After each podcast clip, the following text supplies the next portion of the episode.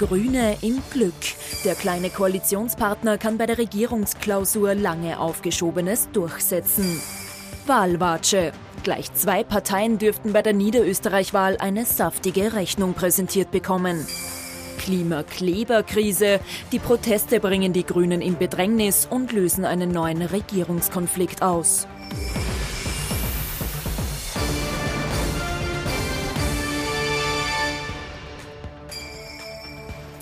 Ich wünsche Ihnen einen angenehmen Sonntagabend. Ich freue mich, dass ich Sie begrüßen darf. Die Woche, unser politischer Wochenrückblick. Mit dabei unser Politikexperte Thomas Hofer. Schönen guten Abend. Schönen guten Abend, Herr Knapp. Und unser Meinungsforscher Peter Eick. Auch Ihnen einen schönen Sonntagabend. Schönen Herzlich willkommen. Hallo.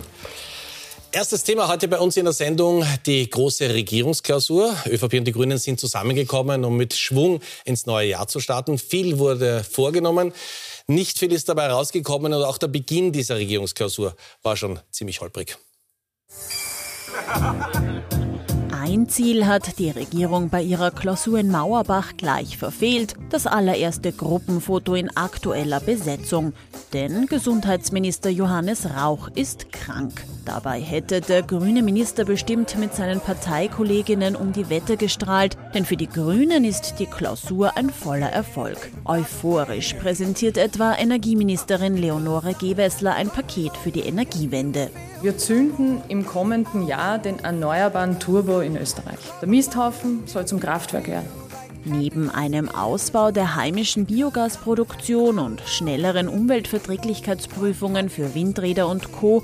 ist zur Freude von Vizekanzler Werner Kogler auch das Antikorruptionsgesetz endlich unter Dach und Fach. Nicht zuletzt in unserem wechselseitigen Dialog war ja immer schon die Frage, na, werden wir das alle miteinander noch erleben, dass das kommt. Äh, na, jetzt kommt's.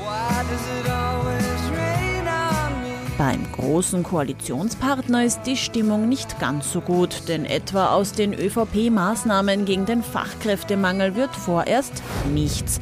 Lediglich eine Arbeitsgruppe wird eingerichtet.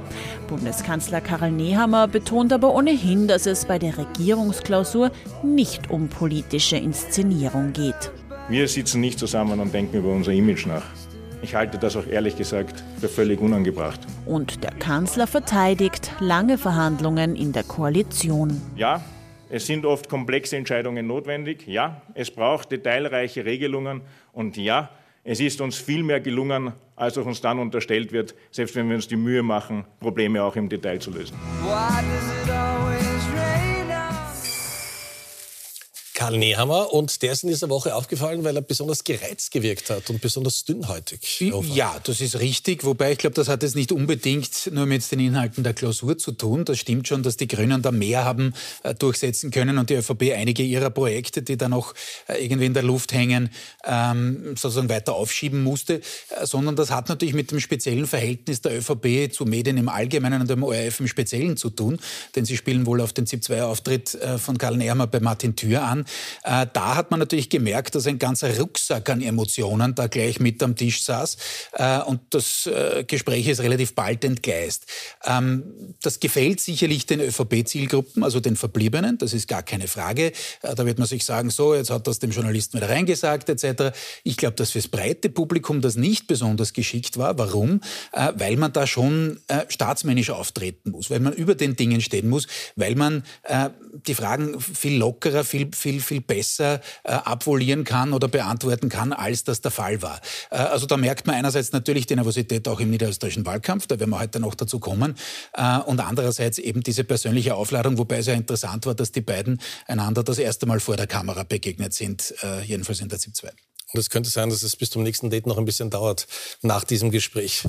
Herr Heik, äh, wenn wir uns äh, die Zahlen anschauen, also so in etwa 30 Prozent haben die ÖVP mit den Grünen gemeinsam aktuell, wenn man sich ihre Umfragen anschaut. Diese Arbeitsklausur, dieser Start der gemeinsam ins neue Jahr, Verändert das irgendwas? Bringt das ein bisschen Schwung oder ist das eine Sache, die man tun muss, damit man überhaupt wieder in dieses neue Jahr starten kann, damit man in den Schlagzeilen vorkommt und mehr nicht? Naja, ich, ich glaube, wir müssen das schlicht und ergreifend trennen. Das eine ist äh, die, die ganz klassische politische Arbeit. Es ist ein bisschen mehr als die Hälfte der Legislaturperiode vorbei. Ähm, man möchte die letzten zwei Jahre noch planen. Und dann gibt es natürlich noch äh, die kommunikative Ebene, um die Wähler und Wählerinnen zu erreichen. Aber ich bin ganz beim Bundeskanzler, ähm, wenn er sagt, ähm, wir, wir, tun das nicht für unser Image, das wäre ein viel zu verkürzter Gedanke, sondern wir tun das eigentlich, was für das Land aus Sicht natürlich der Bundesregierung äh, das, das Nötige ist. Ähm, das würde auch nichts bewegen. Die, die Wähler und Wählerinnen reagieren wenn schon auf politische Ansage, dann wirklich auf ganz große Ansagen. Aber wir haben gesehen, es gab eine Reform zum Beispiel im letzten Jahr, nämlich die, die Abschaffung der kalten Progression. Naja, und das hat in Wirklichkeit bei den Wählern und Wählerinnen jetzt auch keinen großen Jubelsturm ausgelöst bei vielen Experten aus dem äh, Finanzbereich aber sehr wohl. Das war ein, ein ganz, ganz langes Projekt. Ähm, beim Wähler und der Wählerin kommt im Großen und Ganzen diese Detailmaterie nicht an, außer sie spüren es dann danach im alltäglichen Leben. Und das braucht dann immer in der Politik natürlich eine gewisse Zeit, weil die Sachen wirken ja nicht in der Sekunde. Also wenn ich die Bundesregierung bin, konzentriere ich mich auf die Themen und lasse das Image Image sein. Aber die Bundesregierung lebt eben vom Image und jetzt bin ich versucht zu sagen, was sollen sie denn noch machen? Also sie waren wirklich sehr, sehr großzügig, was die Förderungen betrifft. Sie sind ein Riesenthema angegangen. Sie haben es gerade gesagt, wo viele Expertinnen und Experten gesagt haben, also dass wir das überhaupt noch erleben dürfen, dass das Kalte kommt. Progression und plus äh, noch dazu ja. Valorisierung der Sozialleistung. Genau, aber ja. es bleibt nicht hängen. Das ist richtig, aber ich glaube, das ist einfach die allgemeine Stimmungslage. Es ist ja nicht so, dass das gerade eine einfache Situation war. Und dann hat man sich schon auch das eine oder andere Eigentor geschossen. Äh, da kommt noch ein bisschen ein Rucksack äh, her aus der gesamten äh, Pandemiebekämpfung, wo man auch nicht immer astrein agiert hat. Das war auch ein, ein Zickzackkurs und äh, ist das Vertrauen einmal ruiniert, dann wird es schwierig. Nicht? Dann kann man sich schwer äh, aus diesem Loch wieder rauskämpfen. Und ich glaube, dass das auch so bleiben wird. Warum hat man es jetzt gemacht? Äh, ich glaube schon, dass äh, natürlich das Image, das eigene im Hintergrund da war, ganz klar, äh, so funktioniert Politik. Und man wollte jetzt, nachdem es da den medialen Spin gab, zu Ende des vergangenen Jahres, dass da gar nichts mehr geht, dass man sich nur mehr blockiert. Und jetzt sind es immerhin noch gut eineinhalb Jahre bis zum nächsten, äh, zumindest terminmäßigen äh, äh, Wahltag. Äh, da wollte man jetzt schon beweisen, dass doch noch ein bisschen was geht. Nicht? Ähm, das waren jetzt nicht die großen Würfe, schon klar. Das wird, bin ich ganz beim Kollegen Hayek, äh, imagemäßig gar nichts bringen. Aber äh, man hat zumindest unter Beweis stellen können, dass man sich noch auf was einigt. Aber so wie es ja auch im Vorspann angeklungen ist, die Grünen haben ganz klar gezeigt, dass sie in der Position sind, als der Partner, der eigentlich nur ein Drittel so groß ist wie die ÖVP, zumindest laut letztem Wahlergebnis, ähm, dass man da das Tempo vorgibt, dass man den größeren strategischen Hebel hat. Äh, denn beide wollen sich jetzt nicht wirklich in Neuwahlen begeben, aber die ÖVP schon gar nicht. Und so ein heikles Thema wie Migration hat man generell ausgespart bei dieser Klausur. Ein ganz, ganz großes Thema war natürlich die Korruptionsbekämpfung. Und da haben dann die beiden zuständigen Fachministerinnen, Ed Stadler und Sadisch, am Tag nachher den Gesetzesentwurf präsentiert. Durch diese Reform wird es auch endlich strafbar, wenn beispielsweise Oligarchen mit einem Geldkoffer oder einer geheimen Bargeldzahlung an Parteiverantwortliche, wie zum Beispiel an einen Parteiobmann oder eine Parteiobfrau, einen Wunschkandidaten in den Nationalrat setzen wollen. Mit dieser Verschärfung des Korruptionsstrafrechts schließen wir hier eine Lücke und wir schaffen das strengste Antikorruptionsgesetz der Welt. Das ist mal mit sehr viel Selbstvertrauen auf jeden Fall gesagt. Ja. Es gibt viele Experten, die das nicht als das Allerstrengste sehen, aber es ist mal auf jeden Fall ein großer Schritt. Äh, ist das eine Sache, die in Österreich als längst überfällig wahrgenommen wurde? also von der Bevölkerung ja. sicher. Ähm, wir haben ja ähm, im, im, im, vorigen Jahr, knapp vor Weihnachten, noch eine äh, große Umfrage äh, präsentiert, die äh, Vergleichszahlen hat von 1974 herauf. Und da sehen wir, dass zum Beispiel seit den 80er Jahren ähm, zu heute es beim Vorwurf, dass Politiker korrupt sind, einen unglaublichen Sprung nach oben gegeben hat. Also in den 80ern waren das 38 Prozent, die gesagt haben, Politiker sind korrupt. Und heute sind es 64 Prozent. Also da musste man was machen. Ähm, soweit ich das mitbekommen habe, äh, gab es schon einige Experten und Expertinnen, die gesagt haben, das ist schon ein wirklicher Schritt, ein großer Schritt in die richtige Richtung. Dann kommt jetzt das mal in der Begutachtung, jetzt wird man sehen, ob das dann auch wirklich so durch, durchs Parlament geht. Aber im Grunde genommen hat man da ein, ein wichtiges Zeichen gesetzt. Aber da bin ich, ist wieder das, was der Kollege Hofer vorher gesagt hat. Das, das Vertrauen ist derzeit so ramponiert, dass auch dieser gute Gesetzesvorschlag möglicherweise so nicht mehr ankommt oder besser gesagt, er muss erst tatsächlich dann den Beweis in der Praxis antreten. Erstens das, ja, also ich glaube auch, dass das ein völlig richtiger, überfälliger Schritt war und da steckt schon in diesem Wort einiges drinnen in Wahrheit war das jetzt die Reaktion auf Ibiza. So, wann war Ibiza? Im Mai 2019.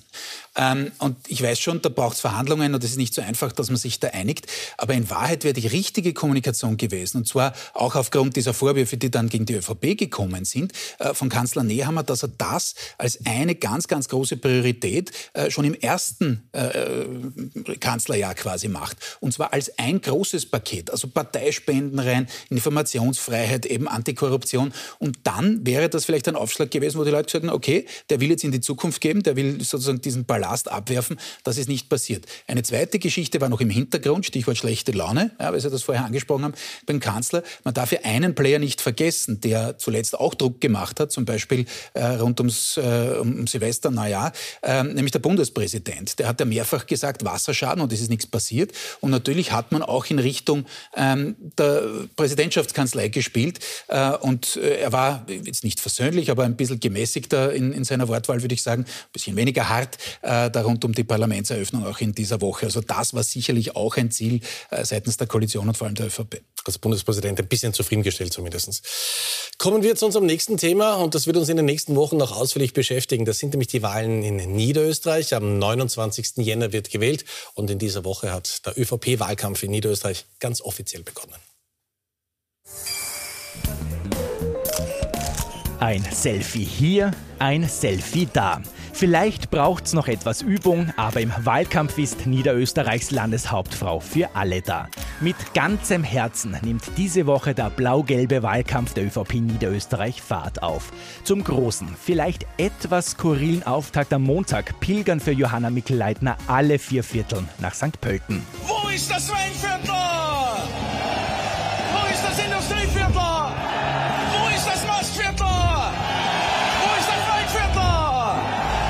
Gleich zu Beginn malt die ÖVP Niederösterreich mit Bildern der zahlreichen Krisen unserer Zeit ein düsteres Bild. Die Partei kämpft derzeit aber auch selbst mit einer ordentlichen Krise, nämlich einer Umfragenkrise. Deshalb schwört man sich diese Woche fast schon sektenhaft auf den Wahlkampf ein. Es steht viel auf dem Spiel. Wir haben nur mehr 20 Tage. Es steht viel auf dem Spiel ob wir weiter die Verantwortung für dieses Land haben oder ob Blau-Gelb erstmals von Rot-Blau regiert wird. Es steht viel auf dem Spiel.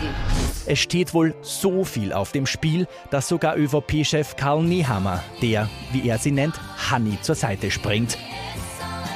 Und das, obwohl der Kanzler und die Bundes-ÖVP in den Umfragen derzeit viel schlechter als die niederösterreichische Landeshauptfrau dastehen. Ich wünsche euch diese Freude, in die Hausbesuche zu gehen, mit den Menschen zu reden und darüber sprechen zu können, dass Hanni Mikl-Leitner die richtige Frau ist an der Spitze dieses Landes. Der SPÖ-Spitzenkandidat Franz Schnabel reagiert am Dienstag dann mit diesem Tweet und wie er sagt, Satireplakat auf den ÖVP-Wahlkampfauftakt. Wer von Hannis Auftritt peinlich berührt sei, der solle doch am 29. Jänner den roten Hanni als Alternative wählen. Nur einen Tag später stellt Schnabel dann in einer nicht weniger skurrilen persönlichen Erklärung fest, ich bin ganz sicher, kein roter Hanni. Ob es am Ende wieder eine schwarze oder vielleicht doch eine rote oder gar blaue Hanni an der Spitze Niederösterreichs geben wird, entscheidet sich dann am 29. Jänner. Es steht viel auf dem Spiel, vor allem für die ÖVP in Niederösterreich. Sie zeigen uns gleich die, ab, äh, die aktuellen Umfragedaten, die Sie für uns erhoben haben. Aber man hat das Gefühl, die ÖVP hat Angst, dass sie überhaupt die 5%-Hürde schafft.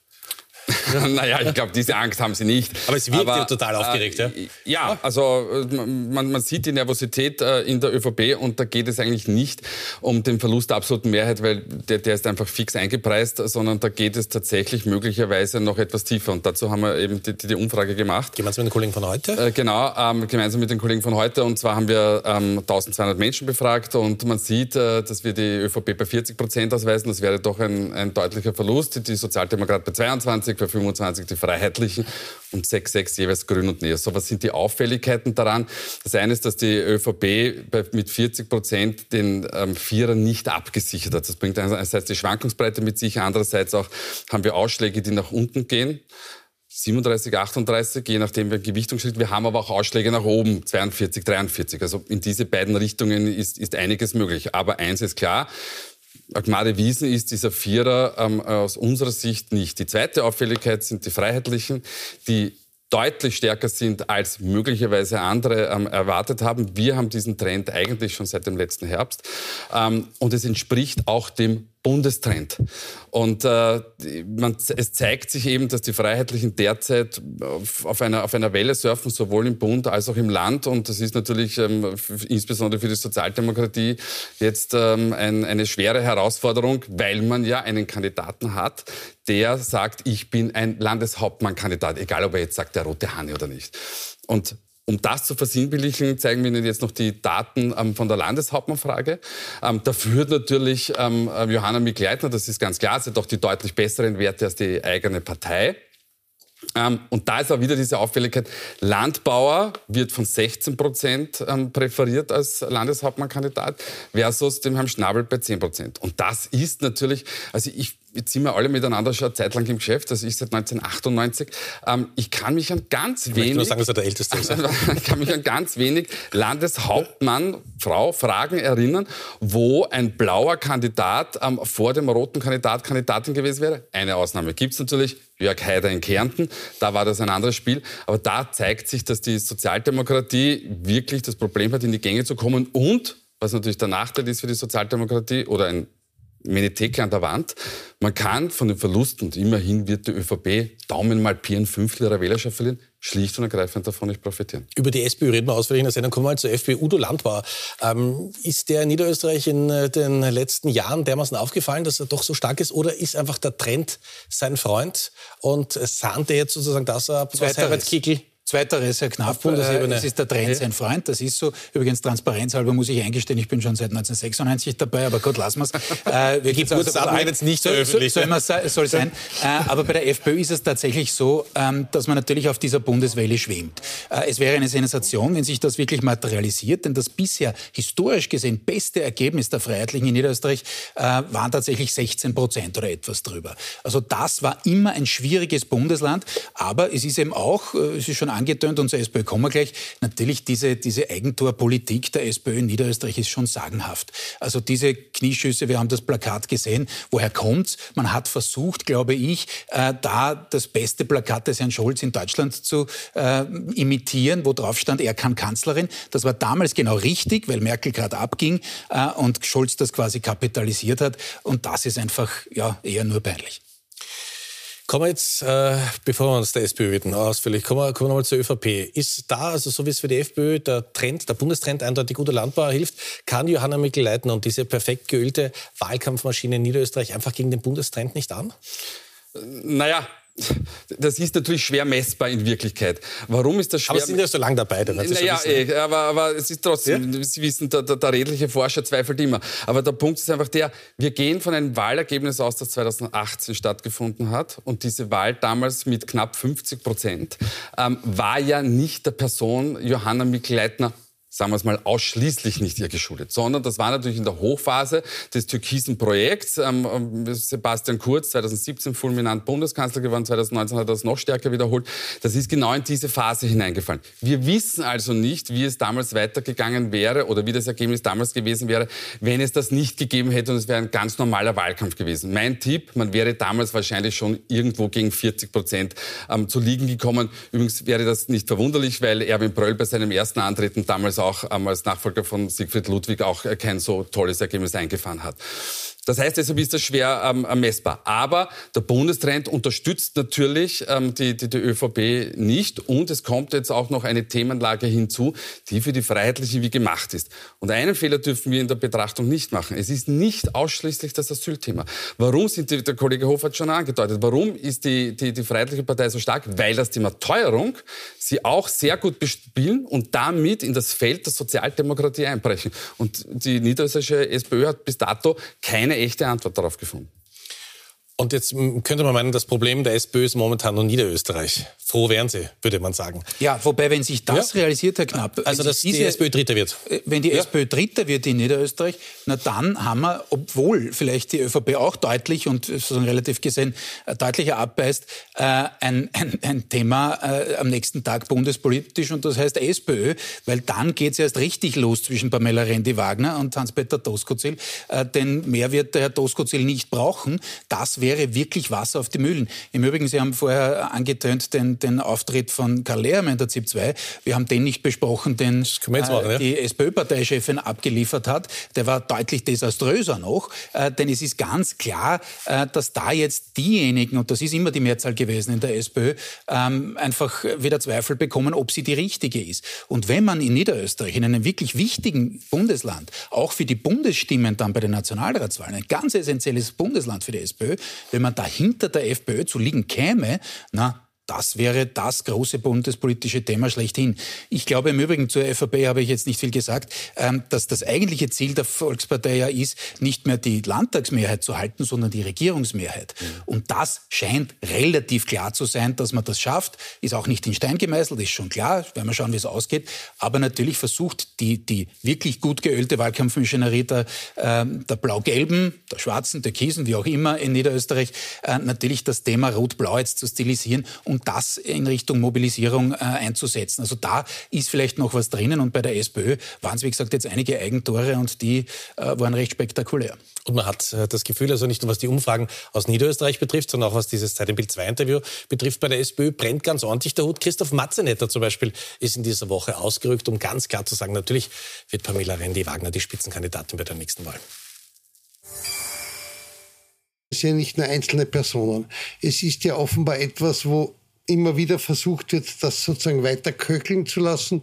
Ich würde das Köcheln aufs Gulasch beschränken und die Partei in Frieden lassen. Ich glaube, dass wir mit unserer Kandidatin, die wir haben, nämlich Bundeskanzlerkandidatin Randy Wagner, eine hervorragende Persönlichkeit an der Spitze haben. Ich glaube, dass wir mit ihr, wenn die Partei geschlossen ist, die nächsten Wahlen gewinnen können.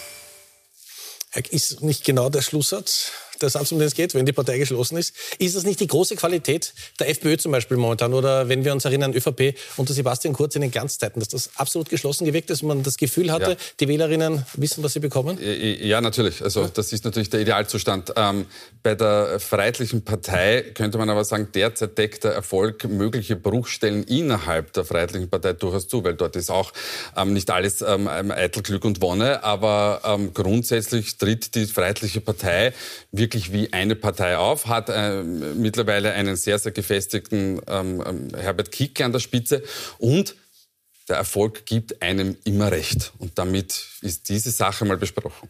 Aber wenn ich das jetzt weiterdenke, dann müsste man sagen, die Diskussion Hans-Peter Doskozil, Pamela, Pamela Rendi-Wagner, hätte ja im Sommer vorbei sein müssen, da war sie in allen Umfragen vorne. Ja, ja eh, aber wenn Erfolg immer recht gibt. Gut, aber dann kam schon ja? das Migrationsthema, dann kam schon, und das ist ein, ein durchgängiger, von mir aus roter Faden oder sonst färbiger Faden, äh, dass Pamela Rendi-Wagner, abgesehen vom Gesundheitsthema, das ihr angestammtes ist, einfach ganz schwere inhaltliche Schwächen zeigt. Äh, und dass eben natürlich, und das ist jetzt nicht ihre Schuld, dauernd diese, diese Grätschen da reinkommen, vor allem aus dem Burgenland, aber auch woanders her, Salzburg zuletzt auch, äh, wo sie einfach natürlich diese Autorität auch nicht aufbauen kann.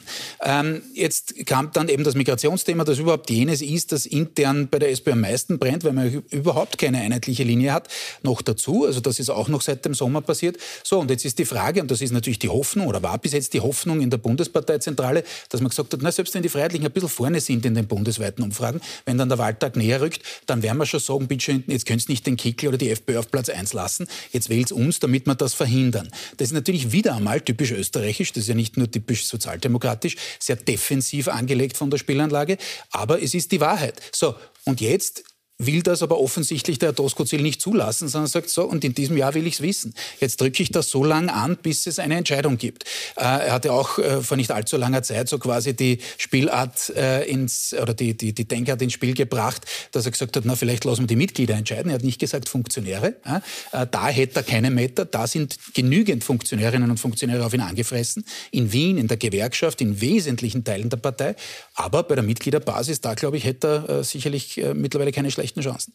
Angeblich hat es in der Parteizentrale, so erzählt man sich, auch recht heftige Schreiduelle in der SPÖ gegeben nach diesem Auftritt. Logischerweise, wenn etwas nicht rund läuft, gibt es viele, die am Schluss dann dran schuld sind. Aber ähm, ist der Vorteil von Doskozil nicht, dass er das macht, was wir gerade geredet haben, was die FPÖ macht und was Sebastian Kurz gemacht hat, diese ganz klare Kommunikation? Die, die ganz klare Kommunikation mit einem Unterschied zu Kurz. Ansonsten kann man das durchaus vergleichen.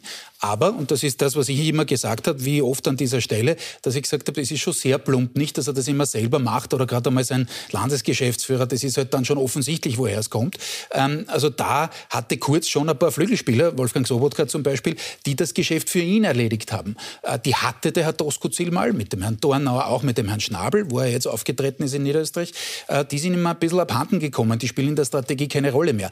Dann wäre er, hätte er das so gemacht wie Kurz, also hätte er das über Bande gespielt quasi, wäre er derzeit, glaube ich, schon weiter, als er, als er, als er aktuell ist. Meine Abschlussfrage zum Thema. Gibt es in Eisenstadt das Projekt Ballhausplatz?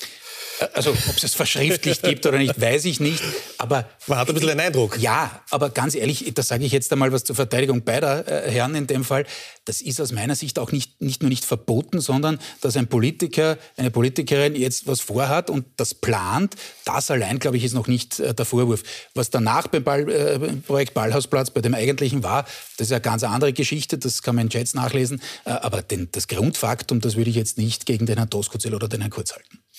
Wir kommen zu unserem nächsten Thema. Wenn Sie diese Woche in Wien waren oder in Wien unterwegs waren, dann haben Sie es vielleicht auch wirklich live miterlebt. Die letzte Generation hat ja angekündigt, das wird eine große Woche des Protests werden und die wurde es auch. Und da hat es jede Menge Proteste gegeben und auch jede Menge Emotionen.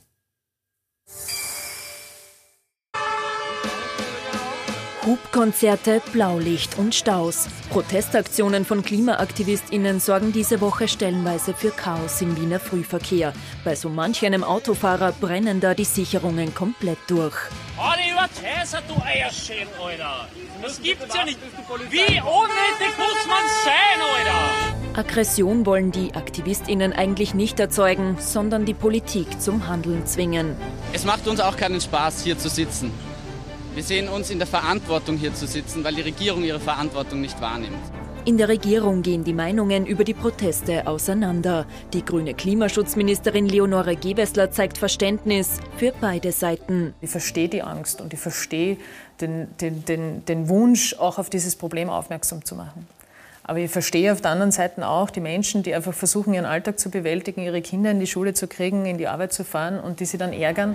Bei der ÖVP ist das Verständnis nicht so groß. Ganz im Gegenteil. Niederösterreichs Landeshauptfrau Johanna Mikl-Leitner sagt den AktivistInnen den Kampf an. Wenn sogenannte Aktivisten immer öfters Verkehrswege blockieren, Rettungsorganisationen behindern und damit auch Menschenleben äh, eben gefährden, dann braucht es hier härtere Strafen. Sofortige Rückendeckung bekommt Mikl Leitner von Tirols Landeshauptmann Anton Matle. Für den grünen Vizekanzler ist das alles nur Wahlkampfgetöse. Ja, es ist in Niederösterreich, äh, dort sind eben gerade Landtagswahlen. Äh, die Niederösterreicher werden auch gut beraten sein, die geltende Gesetzeslage zu studieren. Ein Rat, den Kogler mittlerweile auch an seine Regierungskollegen richten könnte. Denn Bundeskanzler Karl Nehammer beauftragt am Freitag den Innenminister mit der Prüfung von härteren Strafen. Und das, obwohl er erst zwei Tage vorher Verschärfungen für nicht notwendig gehalten hat. Also wird es da jetzt tatsächlich Verschärfungen geben oder ist das alles nur dem Wahlkampf in Niederösterreich geschuldet? Und was bedeutet diese letzte Generation und ihre Proteste für die Regierung? Wir machen eine kleine Pause und sind gleich wieder zurück. Und wie gewohnt gibt es dann auch noch die Top und Flops in dieser Woche.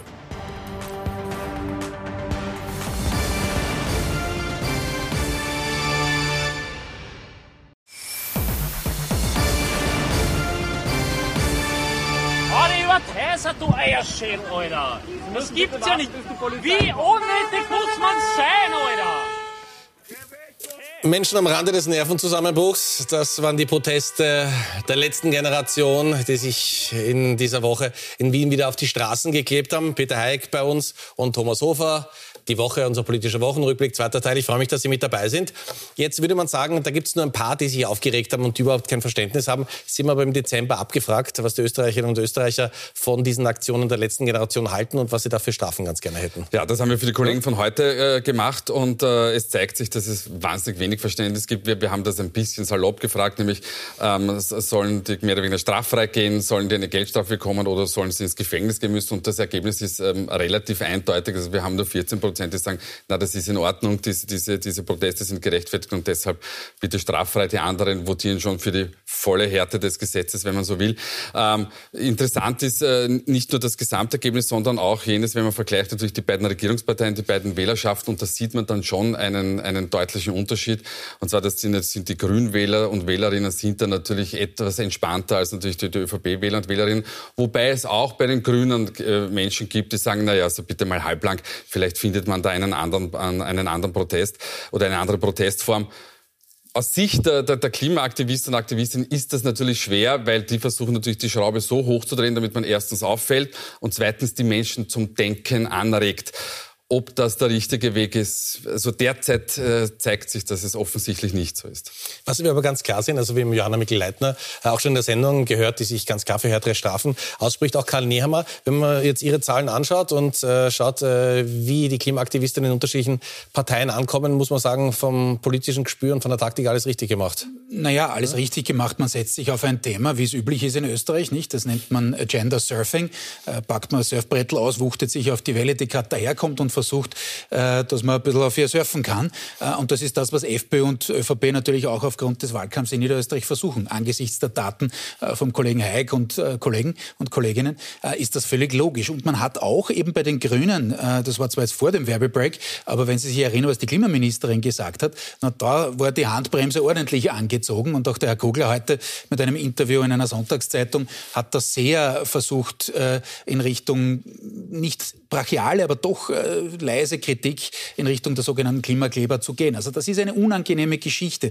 Mich erinnert das fast ein bisschen daran, wie das war 2016. Da war das Migrationsthema das ganz, ganz breite, alles dominierende. Und die Grünen waren mucksmäuschenstill ein ganzes Jahr lang, weil wir so lange gebraucht haben, um einen neuen Bundespräsidenten zu wählen. Das war dann knapp, aber dann doch ähm, Alexander van der Bellen. Und der hätte natürlich Aufregung von grüner Seite in Richtung Migration gar nicht gebraucht. Also da ist man auch strategisch unterwegs. Aber die besagten Parteien, ÖVP und FPÖ natürlich auch, ähm, die versuchen natürlich das zu kapitalisieren, gerade in Wahlkampfzeiten.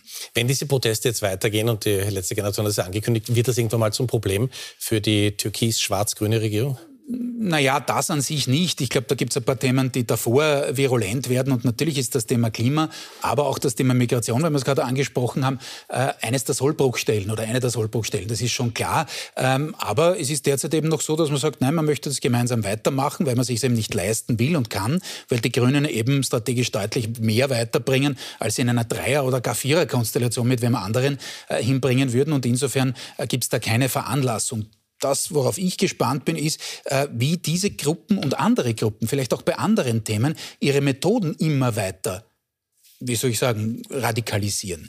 Äh, das ist schon eine gewisse Geschichte, denn was man zumindest erreicht hat, war Aufmerksamkeit. Ich bin beim Kollegen Hayek, ich finde das auch ein sehr doppelschneidiges Schwert. Ich glaube, das geht mehr nach hinten los als nach vorne, aber medial ist man natürlich äh, äh, dramatisch präsent und das werden sich vielleicht andere zum Vorbild nehmen. Und irgendwann einmal ist schon die Gefahr, dass man so weit überdreht und wirklich diese, diese Linie deutlich überschreitet, wo es dann vielleicht in Richtung Gewalt etc. geht und das äh, muss man natürlich verhindern. Wir kommen zum Abschluss der Sendung. Wie gewohnt zu den Top und Flops. Wer ist in dieser Woche besonders positiv aufgefallen und wer hätte es durchaus besser machen können? Sehr luxuriös. Vielleicht auch, weil es die erste Sendung im neuen Jahr ist. Wir haben zweieinhalb Minuten Zeit. Ja. Schauen wir uns das an. Ja, äh, also offensichtlich hatten wir beim Top einen ähnlichen Gedanken. Abgeschrieben wieder mal. Das ne? ist das Parlament, Herr Knapp, Sie wissen, dass das gar nicht möglich ist. Er organisiert ja alles ATV. Ja. Ähm, das ist das Parlament äh, wegen klarerweise der Wiedereröffnung äh, nach äh, der Sanierung der überfälligen äh, des Parlamentsgebäudes. Ich war selber bei der Eröffnung, war alles sehr getragen und äh, okay, gab zwar Aufregung über ein paar Reden, aber sei es drum. Ich glaube schon, dass das eine Chance ist, dass wir jetzt uns ins, ins Bewusstsein führen, wie wichtig nicht nur Demokratie ist, ist, sondern auch dieses Haus und wie wichtig auch ein, ein geordneter Diskurs ist. Streit wunderbar, das hat auch Frau Meidel-Reisinger von der NEOS gesagt dort äh, anlässlich dieser Eröffnung, aber so eskaliert, wie das ist in den vergangenen Jahren, äh, da muss man wirklich äh, alle Fraktionen daran erinnern äh, und auch uns als Kommentatoren etc., dass man das nicht geschehen lassen darf. Äh, ich bin jetzt nicht so naiv, dass ich sage, neues Haus, neues Glück, alles wieder wunderbar, die Emotion ist draußen. Das wird es wohl nicht sein, aber äh, zumindest darf man sich vielleicht was wünschen, auch am Beginn des Jahres. Hoffen wir auf höheres Niveau. Aber es gibt ganz viele Menschen, die sich anstellen, um das neue Parlament zu sehen, auch heute wieder. Ja, das ist sehr gut. Ja, heute war es nicht ganz so viel wie gestern, war wohl auch wetterbedingt, aber ja, das ist mal positiv. Ich hoffe auch, dass das so bleibt. Diese Offenheit, äh, diese, diese Durchlässigkeit, wenn man so will, äh, stellt zwar die Parlamentsmitarbeiter vor ein paar Probleme, weil es dann Schleusen gibt und wie man das dann ordentlich gestaltet, aber sei es darum, das ist eine Petitesse. Äh, das ist jedenfalls wichtig und es wäre zu wünschen, dass es wieder nach vorne geht. Ähm, Flop der Woche ist Joe Biden. Ähm, Ausflug in die internationale Politik. Sensationell, weil wir heute schon über SPÖ-Eigentore gesprochen haben. Äh, also, dass er jetzt da auch Akten hortet, noch dazu in der Garage. Äh, also, ich, ich, weiß nicht, wie das passieren kann, aber schlanken Fuß macht das nicht. Äh, und er disqualifiziert sich eigentlich als nächster Kandidat zunehmend, muss man sagen, äh, bei den Demokraten. Alles beim Alten, die letzten 30 Sekunden für Sie. Naja, das Top der Woche brauche ich tatsächlich nicht mehr besprochen. Ähm, besprochen genau, das ist sehr ausführlich. Ähm, wobei man eine Anmerkung noch machen kann. Gestern haben angeblich die Menschen dreieinhalb Stunden in, in, in, der äh, Schlange gewartet. Das ist immer ein gutes Zeichen für die Demokratie. Flop der Woche brauche ich auch nicht mehr erläutern. Das war das Interview von Karl Nehammer, ein, auch ein Eigentor in diesem Fall. Da kann man als Kanzler schon gelassen auftreten. Meine beiden Herren, herzlichen Dank. Ich darf mich bei Ihnen fürs Zuschauen bedanken. Ich wünsche Ihnen eine angenehme Woche. Wir freuen uns, wenn Sie in den Podcast unserer Sendung reinhören. Und wir sehen uns dann wieder am nächsten Sonntag. Dankeschön.